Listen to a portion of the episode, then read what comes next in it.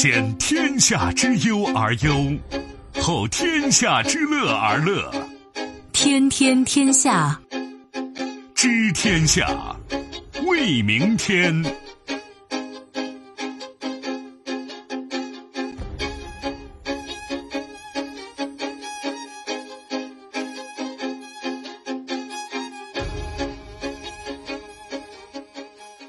众朋友们，大家好，欢迎您收听今天的《天天天下》，我是主持人梦露，有请本节目评论员重阳。你好，重阳。各位好。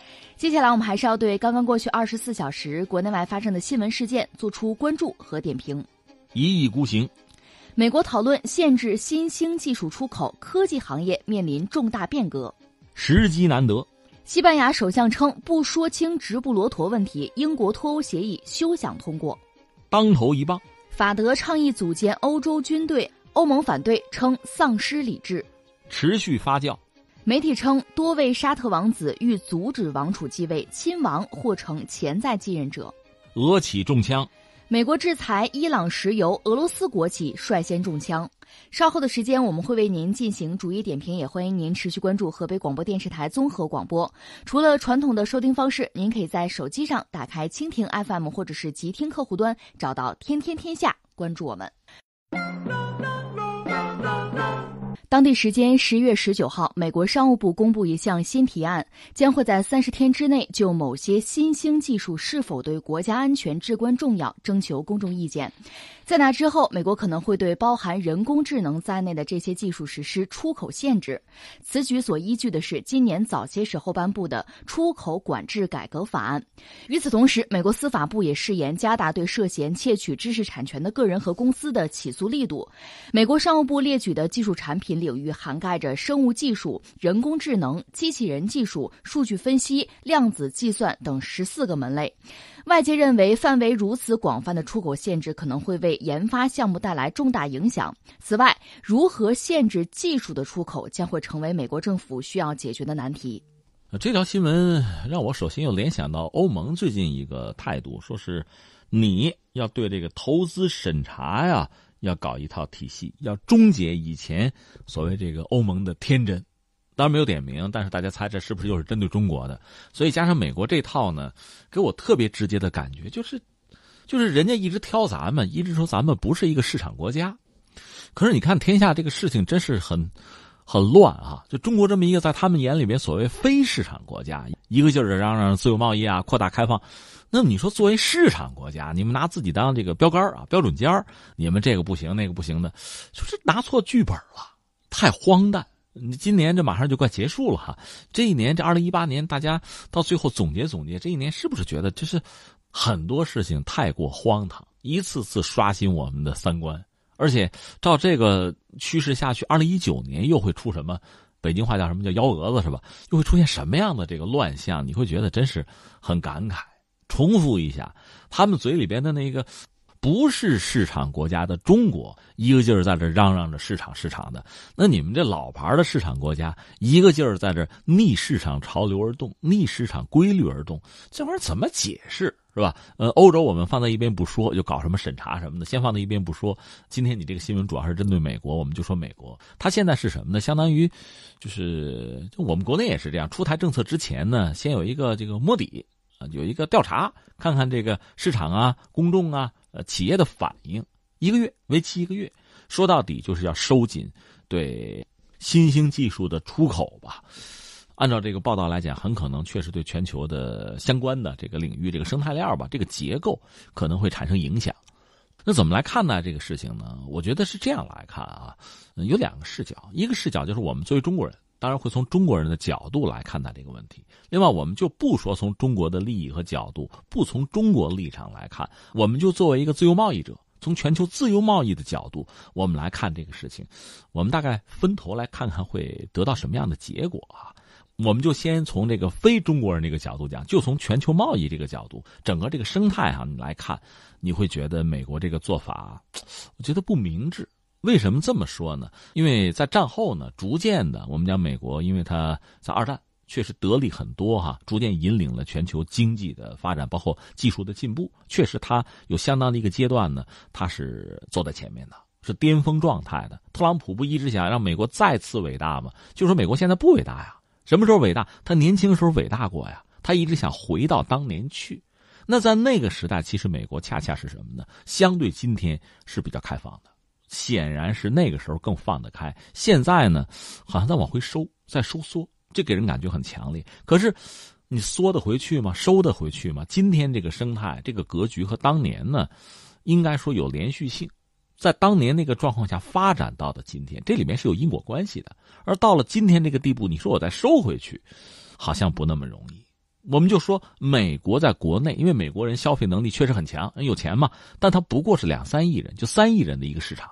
我们说这个市场已经足够大、足够富裕哈，没有问题哈，蛋糕很大，很多人想进去是。美国也因此呢，就是他有能力，他有底牌去制裁这个、制裁那个，这个我们都是承认的。关键是，但你不就三亿人吗？不就这么一个市场吗？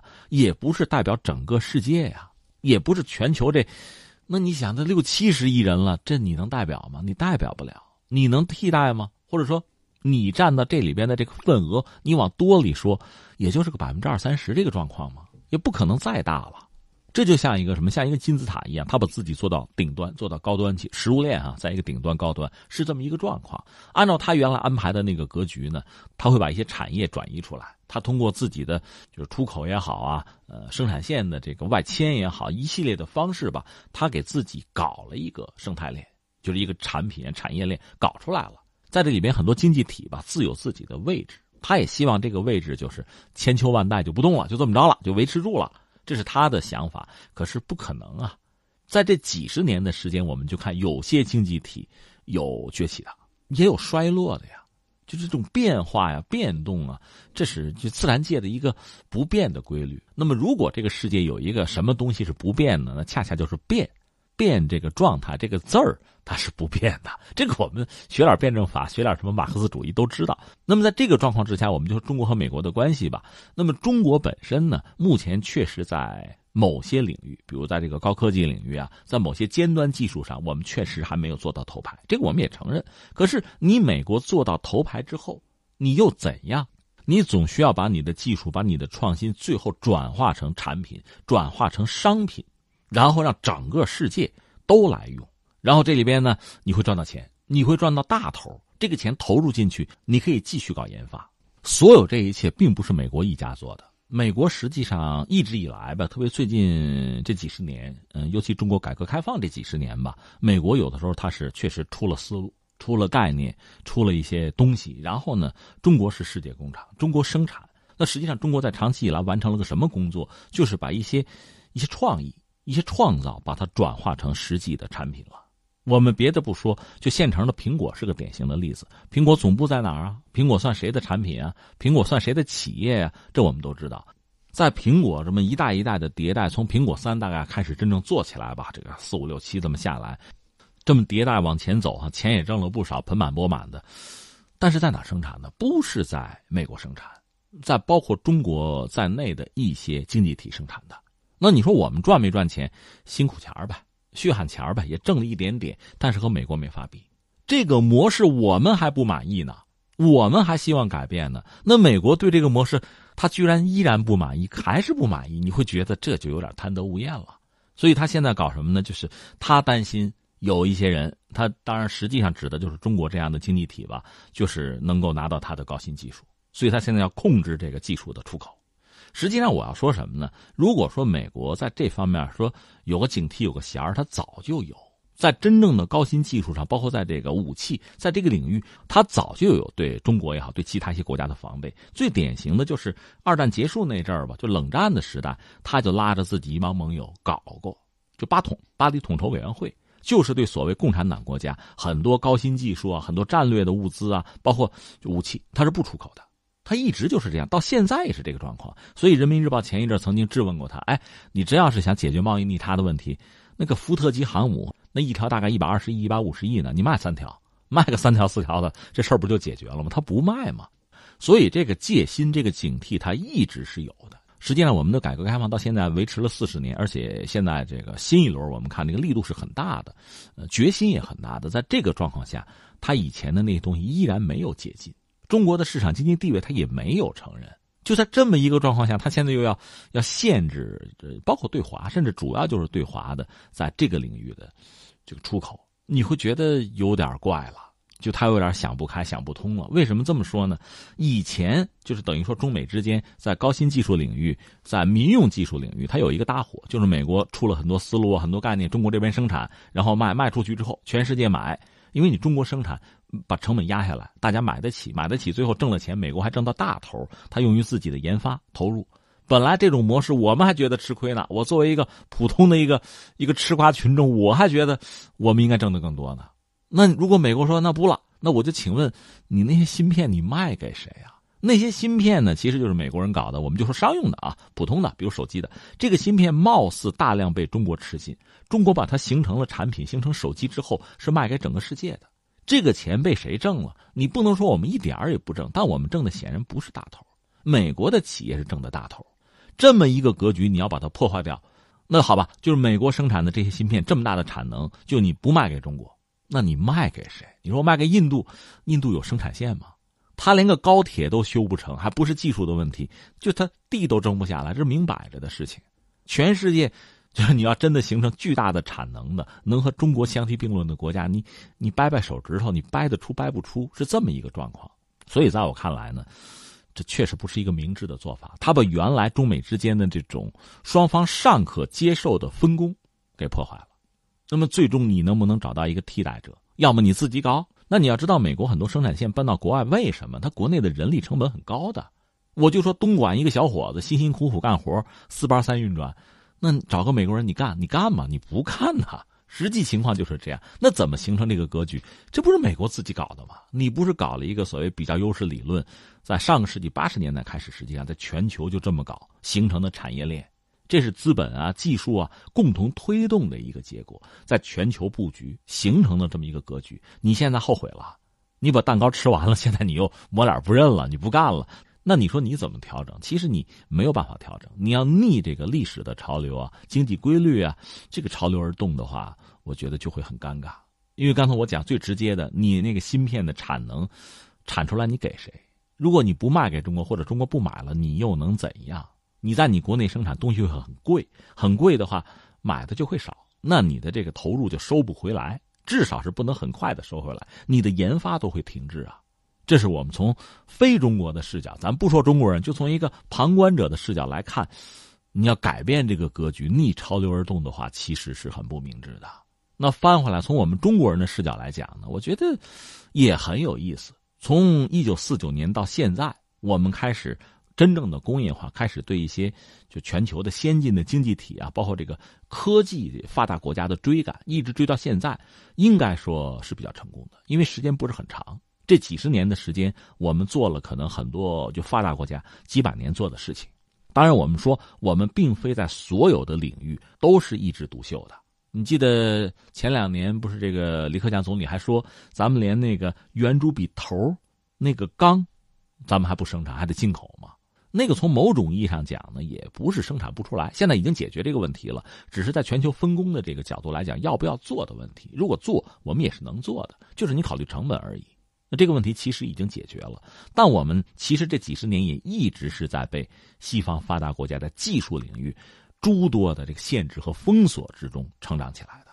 甚至这个从老百姓这个角度讲，我们说一句这个有情绪的话吧，那真的是你封锁什么，我们只好自己去干什么，我们往往干得成。那你不封锁什么，我们跟你合伙干吧，我们挣的反而是少的。实际上成了这个样子了。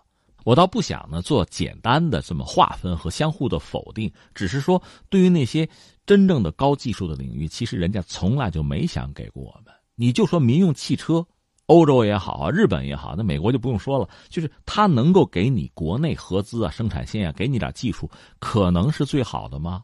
这咱扪心自问，换咱，咱会把最好的给人家吗？所以这道理很简单，不可能是最好的，你也别指望，这个就得靠自己。那在以前呢，这几十年我们在全球产业链里，等于说做了我们该做的，拿到我们该拿到的没有？这是我们要问的。那么在接下来呢，如果格局真的有变化，那就还靠自己嘛，该干什么干什么吧。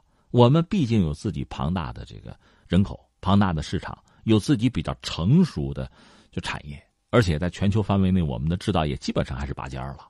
有一些尖端的领域，那如果落后就追，如果先进我们就维持，就这么一个状况嘛。那对我们来讲呢，其实现在就是得益于信息的发达，我们知道某些人对我们的情绪啊、态度啊、什么封锁这个，以前不发达的时候，他们也依然是这么做的。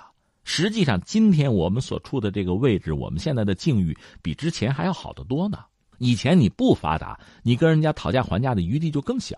那现在我们总的来说比以前还是进步了，所以真算起来也没什么可怕的，那就往前走就是了吧。而且我们坚信呢，我们还是尊重市场的，我们还是呼吁全球的自由贸易的，这是我们要说的。那最后呢，我觉得也是提醒美国某些人。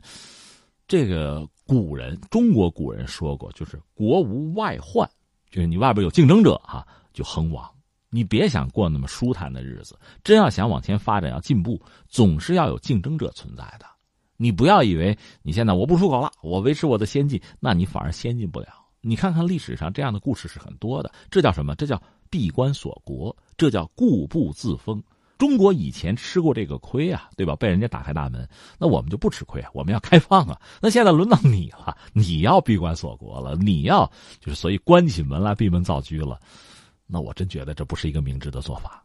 来看几条网友的评论，网友就说，美国商务部的新计划是要美国高科技公司走通过缩小市场来打击潜在竞争者，从而实现自保的一条路。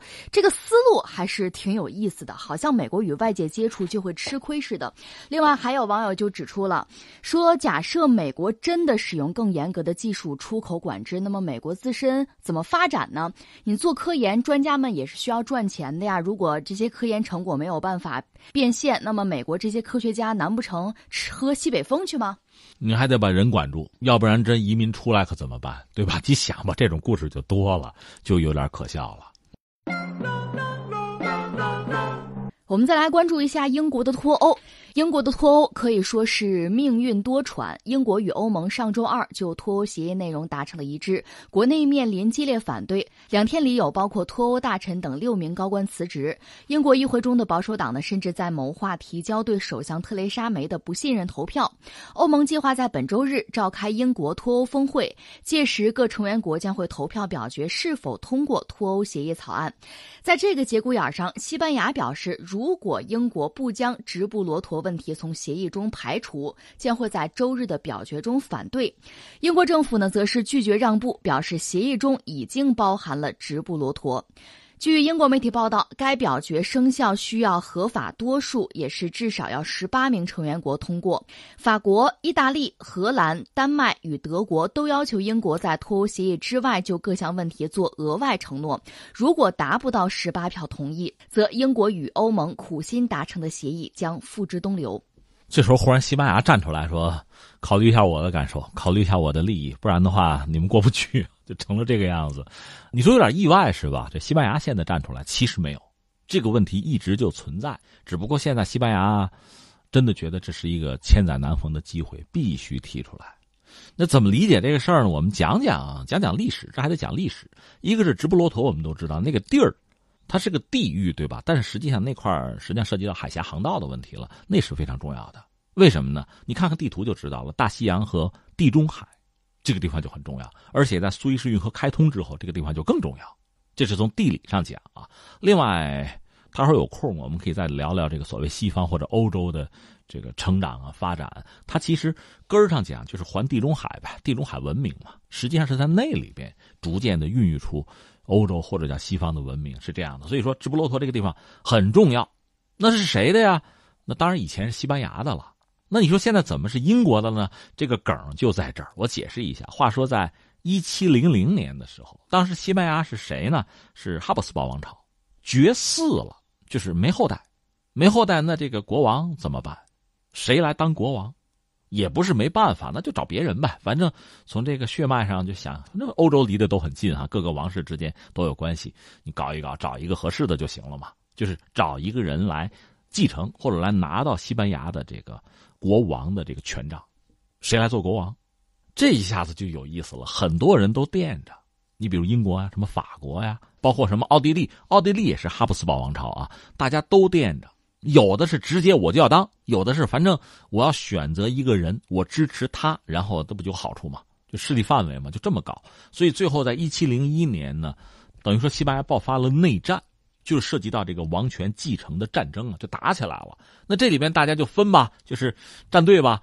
你看，当时法国是波旁王朝，和奥地利的那个哈布斯堡王朝都盯着这个位置，他们俩就要抢，他们俩抢就他们俩打呗。然后各自有各自的帮手，各自有小伙伴。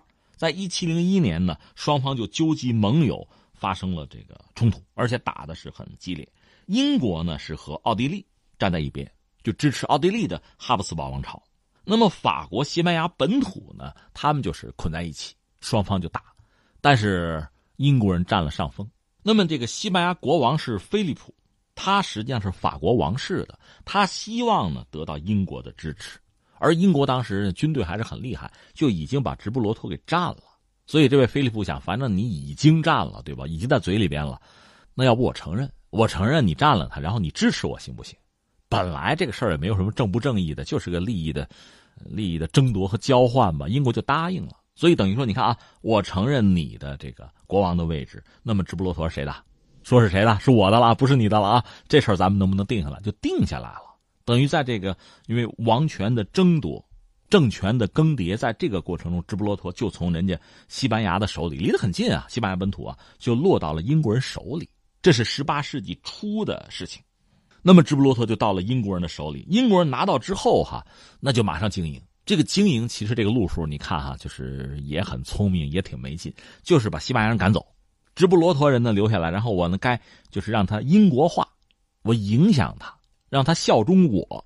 这种做法呢，就其实历史上屡见不鲜。你看，我们就说夏威夷，当年夏威夷是一个王国，还有女王呢。夏威夷啊，日本和美国都盯上了夏威夷。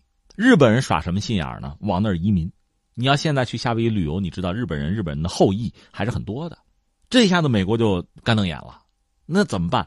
后来干脆就组织了一场政变，把夏威夷那个女王推翻，直接我就抢啊！最后夏威夷所谓的议会站出来说，我们要求并入到美国。美国说行行行，进来吧，就搞了这么一出，就把人家夏威夷活活给吞了。这是美国人干的事儿。但是美国人不这么干，日本人呢，他移民，他移到最后，那你想不就都都成日本人了吗？那要搞公投什么的，不都支持进入日本吗？就这么一个玩法。那么英国这么一搞呢，直布罗陀实际上就英国化了。英国化之后，他现在你说咱搞个公投吧，肯定大家更多的人是愿意留在英国，而不是回西班牙。这我说清楚了啊。然后这就闹起来了。那这个地方很重要，我说了，苏伊士运河通了之后，这就更重要。西班牙也不傻，当然知道很重要，所以总想要回来。要回来无外乎两个办法，一个办法动武，打不过。不是没试过，打不过英国还是打西班牙没问题，那怎么办？就通过政治的办法，政治的办法，联合国。后来英国说这么着，咱全民公投吧，一公投就是英国，就是当地民众选择就留在英国，而不是西班牙。顺便再扯一句，你像那个马尔维纳斯群岛，英国人叫福兰群岛啊，就是阿根廷。一九八二年，英国阿根廷还打过一仗，一开始阿根廷把那岛抢回来了，又让英国人抢回去了。那下面干嘛？就移民啊，就这套东西啊。最后二代三代这么下来呢，今天比如马尔维纳斯群岛，你让当地在那岛上的居民投票的话，大家也要求留在英国，就是你整个的这个居民的结构发生变化了，有利于英国了。那直布罗陀也是这么搞的。另外还有一点呢，索性明说，直布罗陀那个地方很很独特，也很微妙。英国呢把它拿到手里之后呢，这个经营啊也是应该说是有张有弛的。睁一眼闭一眼的，干嘛呢？比如说一些地下交易啊，什么黑市啊、走私啊、非法交易啊，就这些东西，直布罗陀是搞了。搞了之后呢，大家赚个盆满钵满嘛，那挺好吧，是吧？各得其所嘛，这也是所谓共赢嘛。如果是回归到西班牙，离得很近，西班牙肯定要管啊。那一管，我的财路就断了，你就动了我的奶酪了，那不行啊。所以，由于这样一些因素，除了刚才我们讲的这个英国化、移民这套东西以外呢，利益。也使大量的直布罗陀人不愿意回西班牙，所以你看西班牙呢，这个事儿一直没完啊。这是我的，这就是我的。当时你就逼着我签的，那不能算数。那英国也也得认，确实是当时要挟人家。可是呢，你现在打打不过，而且现在大家都是欧盟的成员国了嘛。呃，英国脱欧之前啊，那也不能打嘛，大家会劝。那你说公投，公投肯定是英国占上风，这个西班牙也不能认啊。那你想西班牙？历届政府都得都得拿这个事儿说事儿，都得争，但是又争不下来。在原有的格局下争不下来，就需要有一个，你要想翻盘，就得是这个天下大乱的时候，就整个的格局乱的时候，有可能你把它弄回来。那怎么乱呢？一个办法是英国自己乱，就是假设英国分裂就好办了。因为你知道，苏格兰要是闹独立，哎，这就是个好机会。但是会吗？英国肯定摁着不让啊。那你说你能不能给英国捣这个乱呢？其实西班牙还不敢，因为西班牙自己还有个加泰罗尼亚独立的问题。你这么整人家，人家也这么整你，这很麻烦。哎，英国脱欧了，这是个机会。我拿这个来要挟一下。那你要不跟我说这个事儿，不说清楚，那对不起啊，我到时候不投票或者我不放你一马，这个事儿真不好讲。因为西班牙毕竟在欧盟国家里边也算是一个相对哈，你排排坐的话还能排到前面，影响力还是有的。所以拿这个事儿，这一下子连英国在欧盟就就头就大了，有这个问题。但是欧盟本身肯定会会压这个西班牙，就是疏解他的情绪，拉倒拉倒，这事不要争啊，不要闹。你这事闹起来之后。就咱们这这个大局就被破坏了，所以你恐怕你得 你得忍一忍，让一让，恐怕要做西班牙的工作。那西班牙因此能不能他得到一些什么补偿呢？咱们走着瞧。但是英国，你说放弃直布罗陀那才不可想象，肯定不可想象。那现在就是剑拔弩张了。西班牙外交大丰特列斯他就说，关于直布罗陀的问题，未来要单独的谈判。那英国方面呢，就说我们的协议是适用于整个联合王国大家庭的。直布罗陀首席大臣。费边皮卡多他就说，西班牙的立场无助于建立互信。那最后呢，这个西班牙的外交大臣丰特列斯警告英国，小心最后一分钟也许会有惊喜，有彩蛋啊！所以我想说什么？作为一个中国人，我们来看他们。这段历史啊，包括现在大家的态度，你会很感慨。我可以再提醒大家关注或者思考啊，回忆这么几个事情。一九九九年的时候，北约就美国领头这帮国家去轰炸南联盟，炸了七十八天。当时有一个特别著名的口号：“人权高于主权，人权高于主权。”那国家主权不算什么，人权更重要，对吧？当时这么说。哎，我们请问，现在特朗普还说这话吗？此一时也，彼一时也，一抹脸儿是吧？美国优先，美国第一，强调美国的主权了。是吧？那人权呢？那你想，在这个美墨边境的大量的中美洲的这个移民难民想过去不让过呀？这时候你不提那出是吧？哎，不提了，很有意思。那么涉及到包括我们中国在内，我们自己的领土每一寸都是神圣的，都不是多余的。可是有些人老拿我们的领土说事儿，是吧？动不动哎呀，那公投啊，或者说是谁的利益啊什么的？哎，加泰罗尼亚的事儿你们不说说？苏格兰的事儿不说一说？直布罗陀怎么说？你看，说到这些问题，这帮人就不吭声了。所以说到底呢，在今天这个时代，就是人类发展到今天吧，那么国家国家的主权，就是整个全民的幸福，这些东西必须是我们首先要考量的。很多人那个玩花活啊，什么耍那些就是文字游戏啊，那些所谓幺蛾子，到最后你会看透它，就是一己之私。我们继续来关注马克龙倡议的欧洲军队。德法两国领导人最近提出的组建欧洲军队倡议遭到了欧盟的反对。欧盟外交与安全政策高级代表莫盖里尼表示，欧盟不打算变成与北约竞争的军事联盟。莫盖里尼与欧盟成员国防长举行会谈之后表示，欧盟不是也不会成为军事联盟，它是政治联盟。他强调，欧盟在防务领域的努力对北约起到补充作用，也有助于加强北约欧洲成员国的实力。莫盖里尼还表示，我方不会建立欧洲军队，这里没有人从事该工作。我们进行投资，以便成员国加强。国防的措施，使他们能够更加积极和有效的保卫我们的地区和全球安全。莫盖里尼最后说的这句话，是不是意思就是给北约交钱就能够保证地区的安全了？这话也不知道特朗普爱不爱听。我觉得他是这个意思。说到底，现在欧盟啊，嗯，是一个二十多个国家凑在一起的一个一个组织，一个国际组织吧。但是它本身呢，也被赋予了单独的生命和特权。现在这个戏剧性的新闻是什么意思？前一阵马克龙就是法国总统呢，这不是嚷嚷说咱欧洲搞自己的军队？默克尔就德国的总理呢，就快下台了，但是支持法德作为欧洲最强大也是欧盟里边领头羊吧，共同的认为我们要搞欧洲的军队。那你说这个特朗普是什么态度？欧盟什么态度啊？欧盟的态度和德法的态度还不一样。你刚才说了，不行，永远不搞，我们就是个政治组织，我们不搞军事组织，因为有北约啊。是吧？就如你所说，我们该投入投入，弄点军费，北约保护不就完了？这是欧盟，它等于说是，既是这些欧洲国家统一在一起的一个大脑，同时呢，它和德国和法国在很多问题上的想法又不一定一致。但是法德又是欧盟里最主要的成员，这个关系非常有意思，很难拿啊。那刚才我说这特朗普，我还真没法断定特朗普的态度，为什么呢？特朗普以前说过，北约没用了，北约可以解散，过时了嘛。这是特朗普说的话，这话一出呢，欧洲国家傻眼了，就大家一直觉得这不行啊，老九不能走啊，美国不能走啊，北约得维持啊。另外，马蒂斯就是美国目前的防长。也认为北约盟国咱们还是在一起的，咱们不能分开，是这个态度。那特朗普到底什么态度呢？大家都知道这个人善变啊，所以他到底心里想的什么不好说。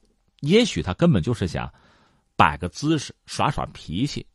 那想达到什么目的？你们掏钱，我保护你们保护的太久了，我花太多的钱了，我吃亏了，你们花点钱。因为按照以前的约定呢，北约这些国家呢，就是你 GDP 拿出百分之四来，这是军费，大家拿的都不够。都不够，等于说美国就保卫着你们吗？那我花了钱养着你们哈，在经济上你们还和我竞争，而且还有什么顺差，我受不了。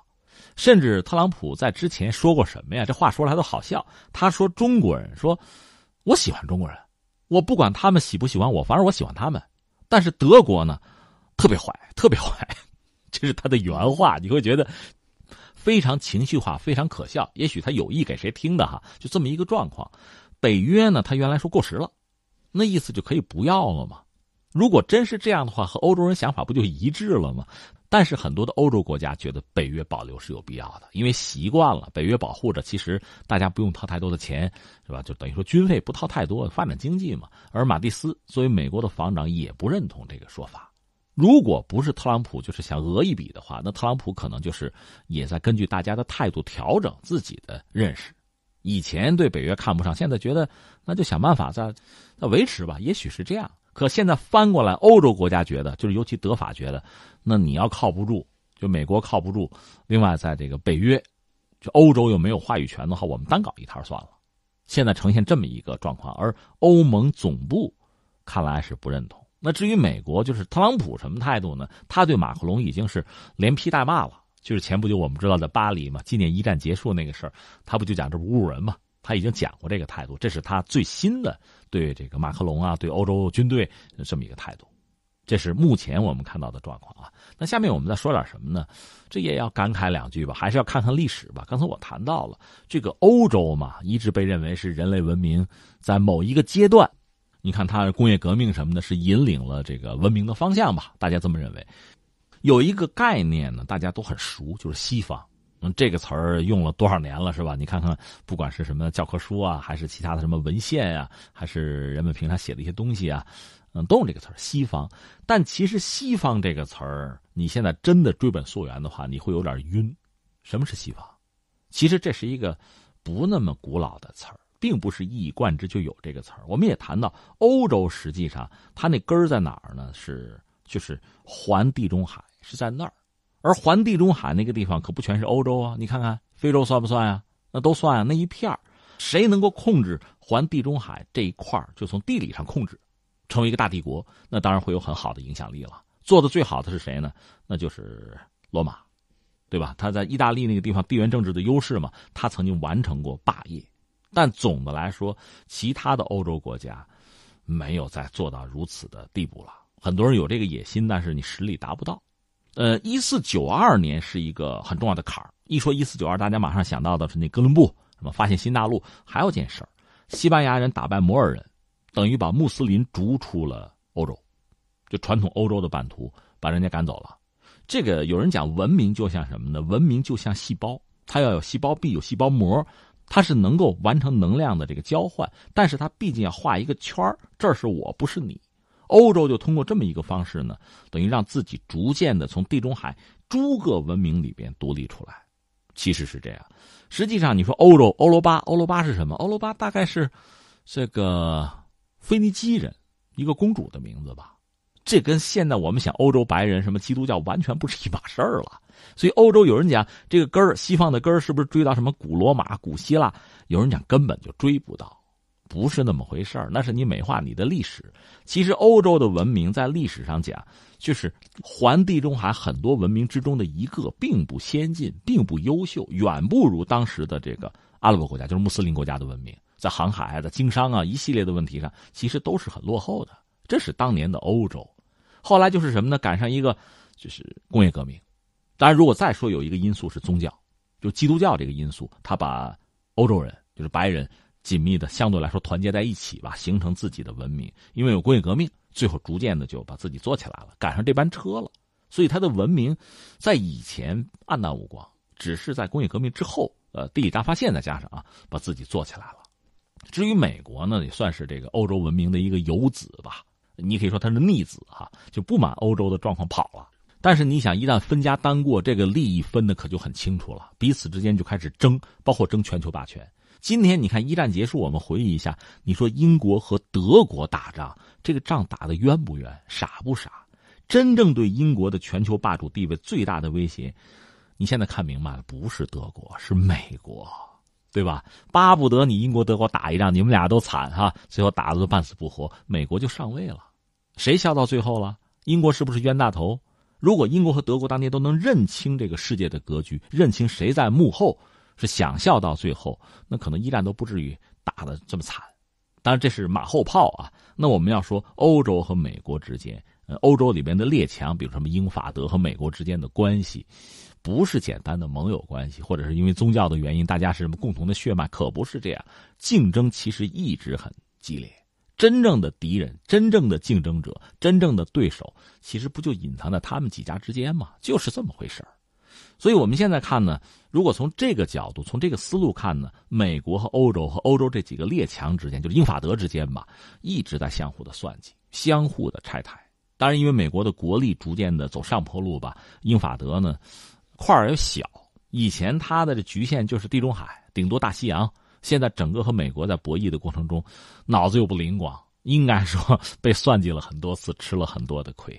你想，很简单，当年这个一九九九年轰炸南联盟，那仗在哪儿打？在欧洲啊。打完了，那结果怎么样呢？欧元疲软呗。欧盟经济不振呗，不就这点事儿吗？那你说最新的，你说叙利亚作战也好，还有之前就是所谓的阿拉伯之春，你说你折腾完之后，欧洲人自我感觉良好，你看我们道义制高点，我们这个制度啊，我们这套意识形态好，那你想想，那就是难民越过地中海奔你们家来嘛，投奔来了，你们这儿好吗？美国不在这儿住啊，美国在大西洋那边呢，人家就看热闹了，所以一次一次的，那你说欧洲人什么心态？什么感觉？所以在我看来呢，欧洲人一直有真正想独立的意思。一个是要团结，就欧洲国家不能彼此再打仗了，嗯，打的一战二战打的确实打光了，打的什么都不是了，要团结。再一个呢，真正要独立，独立是从哪儿独立？是从美国人手里独立。如果说俄罗斯包括以前苏联对他是威胁的话，那美国就是家长啊，一直就是家长啊。而美国是怎么来的？是从欧洲跑出去的，单过的。那么现在欧洲是不是团结起来，也从美国的怀抱里出来单过，也要成熟一下吗？这就是他们的心态。那当然，美国本身呢，对欧洲的这个态度，就老欧洲啊，呃，英法德吧，这个态度是洞若观火。他们甚至拉姆斯菲尔德把欧洲分成老欧洲、新欧洲。东欧那边就是原来苏联的卫星国，那算新欧洲。那小伙伴，我们扶住，是吧？我们在一起，老欧洲孤立你。反正你们也掀不起什么风浪来，一直就是在这个博弈的过程中走到的今天。那最后一个问题就是，那你说欧洲国家搞一个自己的军队能不能搞成啊？坦率讲，目前看不到希望。但这取决于像马克龙啊、默克尔，取决于他们的决心。因为在欧洲里边，他们毕竟算大国。可是默克尔快下台了，马克龙虽然年轻吧，有没有这样的号召力啊、影响力？另外，法国的经济扛不扛得住？能不能真的引领欧洲一些国家就是分歧啊，摆脱美国的这个约束啊、啊支配啊，能够真正的独立，很难。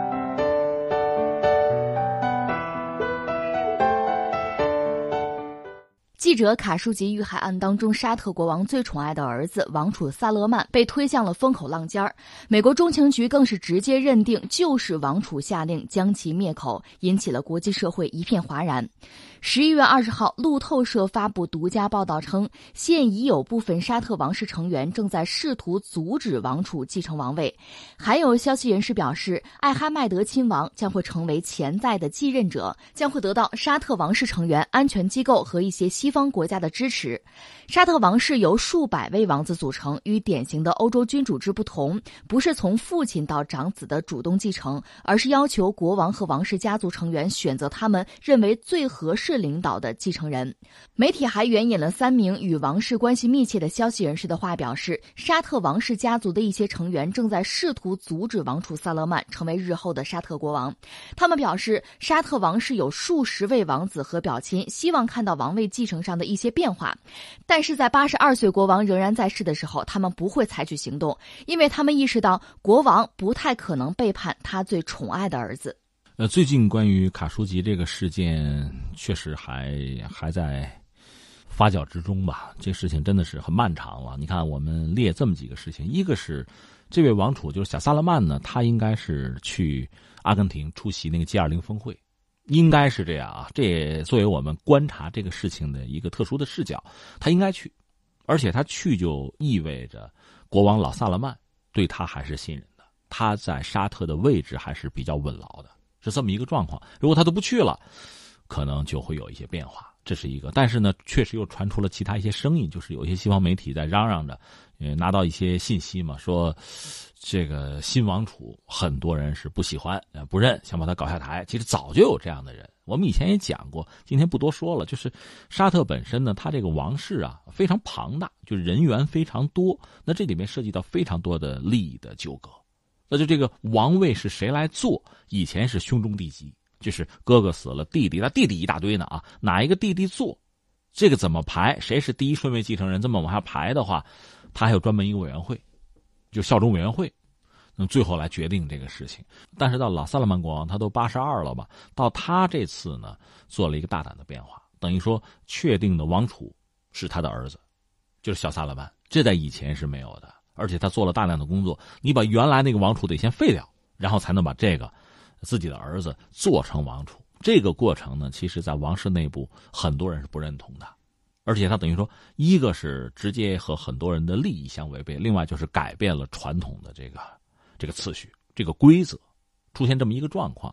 那小萨勒曼呢，本身也是做了不少工作，做了不少铺垫嘛，而且。交友比较广，我们讲过，比如和这个特朗普那个女婿库什纳关系就不错，而且和什么扎克伯格什么的，你看这一伐这所谓年轻人嘛，这都是要未来要什么引领世界，我们加个引号，这么一帮人老是要凑在一起，有一定的影响力，而且在沙特国内呢，提个二零三零年的愿景，就将来我们没有油了怎么办？我们要考虑。就是还是有宏图大志啊，另外就是有一些改革，这些改革呢是，反正至少你表面看是要让沙特世俗化一些，包括女性看个球、开个车什么的，这都是允许了，以前不行，做了一些变化。这些变化呢也招致西方一些就媒体也好啊，一些领导人也好，还是相对比较认同和喜欢他这些工作，也算是投其所好了，是这样的。但是因为卡舒吉这个事件，确实让大家真是大跌眼镜。嗯，最新的消息，土耳其还在不断的放录音啊，就是卡舒吉整个被害的过程，理论上全世界都能听到了，这是一个。再一个呢，还有一些其他的一些边边角角的声音，让人也不寒而栗。比如说，卡舒吉被杀之后，有一个凶手呢，就是有一个任务嘛，就是穿着卡舒吉都已经死了，把他衣服扒下来自己穿上，然后出去，就是要给监控看，给人一个什么错觉呢？卡舒吉已经出去了。他再出什么事与我无关了，就要造成这么一个效果。这位就说：“哎呀，这刚杀了他，这衣服我穿，这这这有点不寒而栗啊！而且说，哎呀，他这个鞋小，穿难受。然后还得到一个什么指示？那你穿你自己的，穿你的运动鞋。还有这样的话都被录下来，而且这次都公之于众了。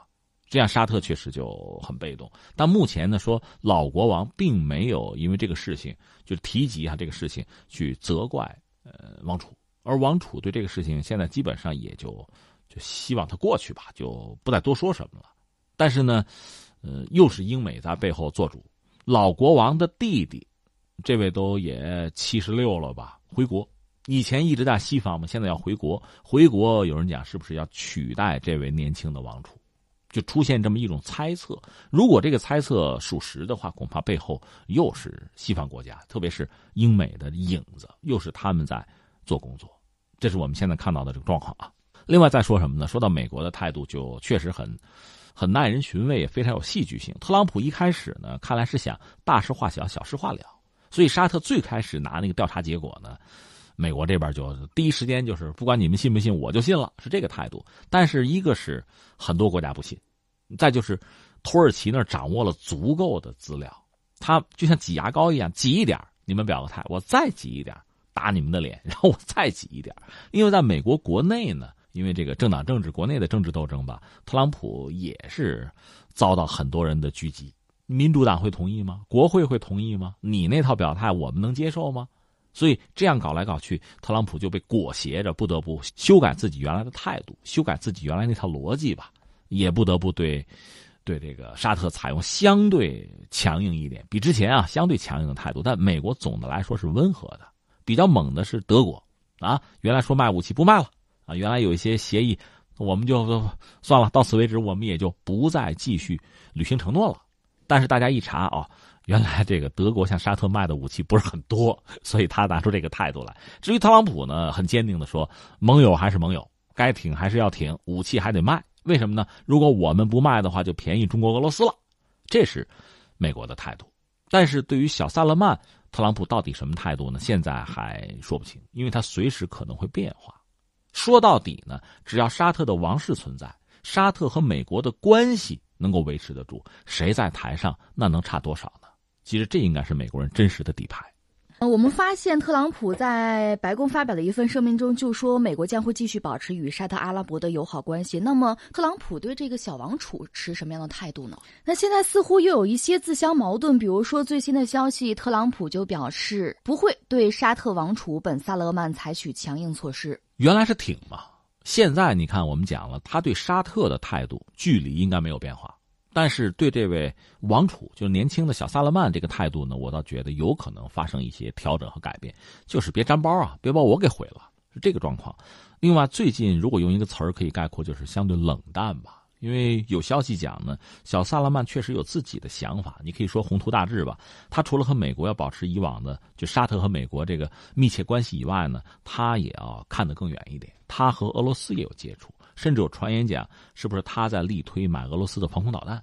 这个就是让美国人非常不爽的。以前美国总统首次出访，一般是先奔邻居家，比如加拿大，特朗普先奔的沙特，而且双方谈的军火大单是千亿级别的。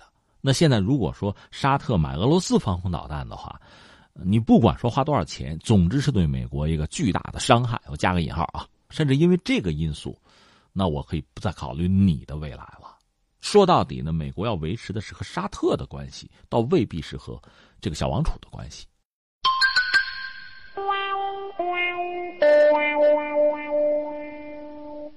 最后，我们再来说说美国对伊朗的制裁。美国在月初对伊朗实施触及石油贸易的新一轮制裁之后，俄罗斯率先中枪。美国财政部十一月二十号宣布，两家俄罗斯企业因为涉嫌绕过美国制裁，将伊朗石油经俄转运出口到叙利亚，而被纳入制裁名单。此外，制裁名单还包括一家伊朗企业以及俄伊叙三国的六名个人。美国财政部当天在声明中介绍，这些实体分别为俄罗斯能源部下属的一家国企、伊朗一家公司，其他六名个人则包括俄企业的副总经理安德烈多加耶夫与伊朗央行官员。等，目前俄方以及相关企业尚未就此作出回应。呃，在十一月初，美国说到做到，启动对伊朗的这个油的制裁。我们节目当时关注，呃，不是有八个经济体，它有一个所谓的一百八十天豁免嘛？很多人没想到，中国在内，但是俄罗斯不可能在内啊。所以现在我们看到这个结果，完全是意料之中的。而且就像之前美国媒体猜的那样，俄罗斯肯定会这么做。他呢，把伊朗的油拿过来。然后再倒卖给其他的人，他还能赚钱呢。那美国对他制裁一点儿不出乎大家的意料。另一方面，从俄罗斯这个角度来讲，其实没这出，别的你也制裁我，我该怎么着怎么着吧，是吧？我也不在乎你，因为我本身就有油，我现在等于要帮伊朗一把。其实，在全球范围内，哈，非常多的国家对美国这个做法是不满意的。因为我们就事论事说伊核协议吧，人伊朗执行的挺好，国际原子能机构都认。那你美国找个什么理由就不干啊？你就退出，撕了协议，然后就制裁，这是很不讲理的。而且利用自己在这个能源市场，包括在经济上啊这个优势，对很多国家发出这种威胁。这个制裁又不是联合国的，如果是联合国，你比如制裁朝鲜，你别管怎么说，既然联合国有决议，那大家就跟着走。应该的。那现在你说伊朗这个事情，你这么做，那确实大家是不满意的。那各找各的招数吧。呃，但特朗普也是很有意思，他也有自己的算计。你看啊，这个制裁为什么有八个经济体他豁免？呃，说豁免一百八十天是吧？那早晚不还得再制裁吗？一百八十天到了怎么办呀？你是继续豁免还是到此为止啊？你可以看出美国人的这个算计。特朗普其实把这话说清楚了，他不希望油价涨。因为理论上，你看啊，如果真的把伊朗的这个出口油的渠道完全掐死，假设全世界都配合特朗普啊，就伊朗又卖不出去，会出现什么局面？那等于说，原来在这个原油市场上属于伊朗的份额，伊朗提供不了了。那如果别人补不上来的话，这个油不就少了吗？供给和需求，需求不变，供给少了，那意味着什么？油价要涨。嗯。而特朗普他说我不想让油价涨，因为油价一涨意味着很多国家的经济会受损失，包括美国。你说消费者不管是个人还是企业，油价涨了，你说美国不是有油吗？是啊，但是全球的油价上涨，美国也不可能例外啊，这不是市场经济吗？这么一搞的话，并不符合美国的利益，而且美国还要承担一个一个后果，就一个罪责，就是你把全球经济搞烂了，就是因为你制裁搞的。所以特朗普不愿意戴这个帽子，他就说我不想让油价上涨。那你不想让油价上涨，换句话说，你想让这个原油市场不出现大的震荡，哪怕就是涨，也是慢慢的涨，对吧？所以至少从这个角度讲，我不背锅，它也不是一刀切、一次到位，它会有一些经济体什么豁免，就是说慢慢来。但是他这么干带来一个什么后果？我们现在看到啊，就是国际原油价格跌了，而且跌得很惨烈。具体的时间是在十三号，十一月十三号。因为我查了一下，在十月份的时候吧，当时的这个原油价格，你看一看那个布伦特原油或者是西德克萨斯轻质原油，这不都有这个标价吗？你看看当时在十月份的时候，最高点还得是八十六啊、七十五美元，就是一桶啊，当时是那个状况，就七八十美元。那么到十一月十三号，在一连串这个暴跌之后啊，大概跌了百分之八，现在的状况已经是六十五和五十五美元一桶了。就跌得很厉害，等于说是全球能源价格，因为美国这个制裁一系列的连锁反应之后跌了，这个倒是符合特朗普最初的期待，就是油价别涨啊，但跌也受不了啊。那这一跌让大家看到的是什么呢？一个是就是国际能源市场还是很脆弱，当然我们作为中国人呢，这个油价跌对我们来讲总的来说不是坏事油价跌对我们来讲，我们进口多我们不是坏事对印度甚至都是好事因为。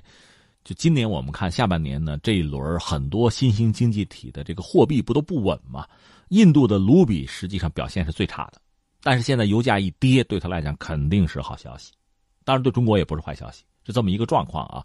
就是原油市场还是很脆弱，这个供需关系啊，并不是像大家想的那样严丝合缝的就能够维持一个很稳定的状况。这咣当咣当的跟过山车似的，还是让很多人受不了，特别是一些中小经济体，这个变化太大。这让我们再次审视全球的这能源市场，你会发现很有意思啊。就是上限，这个油往高里卖，能卖多高呢？这谁决定呢？原来是欧佩克来决定，现在不行了，现在等于说是美国的页岩油企业来决定，因为它可以大量增产。那你说底线最低，这谁定呢？这实际上欧佩克来定，他定的是底儿。但是呢，这个油价再往上涨，能涨多高？涨不了太高了。因为现在供给就是美国的页岩油、页岩气，毕竟是有供给，能够提供一定的稳定的供给。那目前这个格局呢，其实中东是一片乱局。别的不说，就是沙特涉及到卡舒吉这个事件，沙特本身国内会不会有动荡？沙特的这个原油产量是不是能够像他们自己说的那样啊？该减产减产，该增产增产，按照他们自己的这个。原有的步伐和节奏走，包括他和美国会有协调，和俄罗斯也会有协调，能不能走，能不能说到做到，其实还还有点悬。另外呢，你看美国现在对俄罗斯又开始制裁了，是吧？涉及到伊朗油的问题又开始搞，呃，应该说这个事儿俄罗斯还不会很在乎。那么这个博弈会加剧，会继续下去。那刚才我们说到了伊朗石油呢，是由俄罗斯转运往叙利亚。那叙利亚政府呢，是将资金支付给了伊朗伊斯兰革命卫队、黎巴嫩真主党以及哈马斯等组织。这个怎么说呢？这是美国方面，你说是是猜测、臆想啊，还是有真凭实据啊？呃，另外，即使真的发生这样的事情，大家会感到惊奇吗？因为叙利亚内战。这几家是凑在一起啊，是一波的呀。出现这个状况也并不让人觉得意外，只不过现在这个事儿可以作为用来制裁俄罗斯的企业和个人的一个理由，是这样。其实我个人还是很很关注不久之后很快那个 G 二零峰会，因为很多国家的领导人会出现在那个峰会上，就到阿根廷啊。嗯，我想涉及到未来中东的局势啊，包括国际原油价格呀这些问题。嗯，包括沙特，就我们讲王储将来会怎样，在这个会上也许能看到一些端倪，而这个有助于我们对下一步，一个是大国之间的关系，包括中美之间的在经贸领域的这个关系，呃，对中东的局势，包括国际原油价格，会有一个大概的判断，而这个判断实际上会影响到公众的信心，会影响到明年全球经济的发展的。好，以上就是今天天天天下的全部内容，感谢您的守候收听，明天的同一时间我们不见不散。